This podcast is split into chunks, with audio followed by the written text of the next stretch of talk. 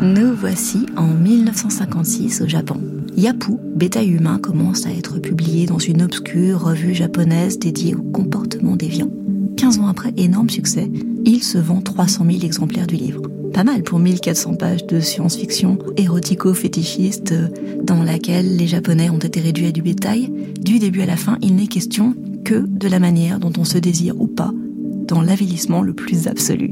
Rien que ça, c'est une proposition explosive. Mais ce qui est encore plus fou, c'est qu'encore aujourd'hui, on ne sait pas qui est l'auteur. Le livre est signé Shozunuma, mais c'est un pseudonyme et le mystère reste entier.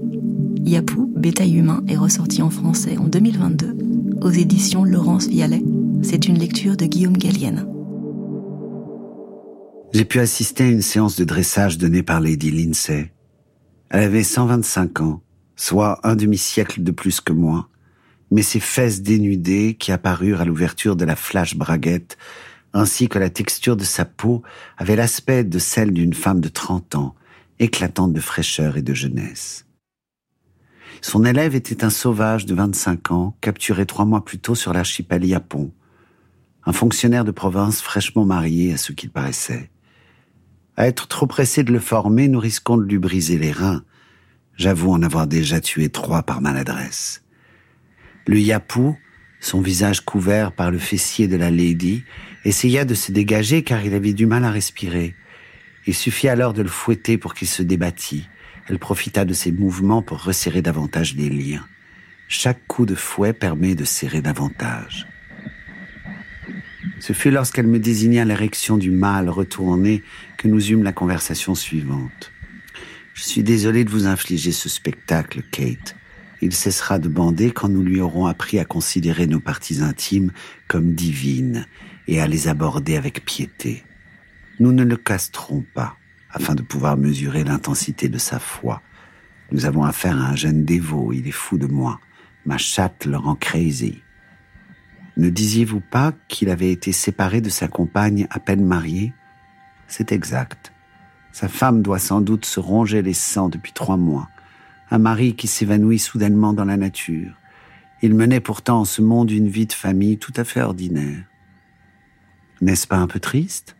Certes, mais celui-ci est un excellent fouilleur, très appliqué. Sans doute sa conscience du service public trouve-t-elle ici à s'employer. Vous parlez d'un sens du devoir très développé à l'égard de votre blanc fessier, n'est-ce pas? La puissance de sa libido, tournée initialement vers sa jeune épouse, a trouvé ici à se dissiper. Il l'a sans doute déjà oublié. Oui, cela a indéniablement joué un rôle. Vous avez raison. J'ai l'impression qu'il l'a oublié dès que je me suis personnellement occupé de son cas.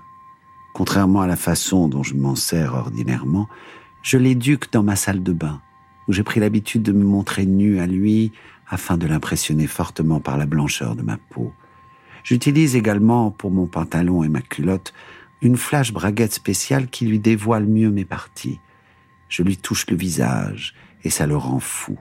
Je suis à présent capable de le faire bander avant que les poils de ma chatte ne le caressent. Kate c'est le secret de la psychologie des amateurs de trous. Il est fidèle.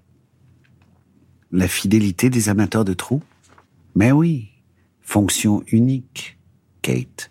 Vous allez sans doute me trouver bien difficile, mais en se cantonnant au trou de devant, le méate, et au trou de derrière, l'anus, les positions sont faciles à prendre.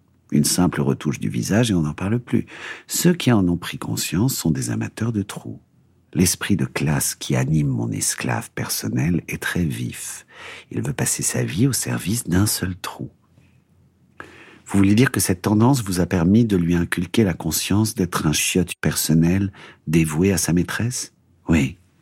De plus, ne connaissant d'érection qu'au seul contact de mon cul et n'ayant plus d'autres fantasmes capables de l'exciter, il ne doit plus guère avoir envie de repenser au pot qu'il a connu autrefois. Il doit en être de même de sa femme, sa femme laissée en ce monde. Vous voulez dire qu'à choisir, il préférerait désormais embrasser votre cul plutôt que la bouche de sa femme. Mais c'est évident.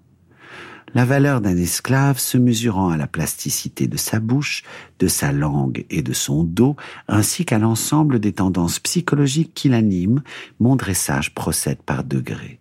Je dirais même degré par degré. Ici réside le plaisir du fouet. Clara nous rejoint alors. Au moment d'essayer l'esclave, elle hésita, en proie à l'incertitude. Mais l'envie de pisser qui la tenaillait fit aussitôt voler en éclats ses tergiversations, malgré la gêne qu'elle éprouvait à devoir uriner devant autrui. Elle ne pouvait plus se retenir. Elle écarta les jambes et les fléchit légèrement. Elle avait beau essayer se persuader que ce n'était pas un être humain, le visage qui s'approchait d'elle avait les mêmes caractéristiques que celui d'un homme.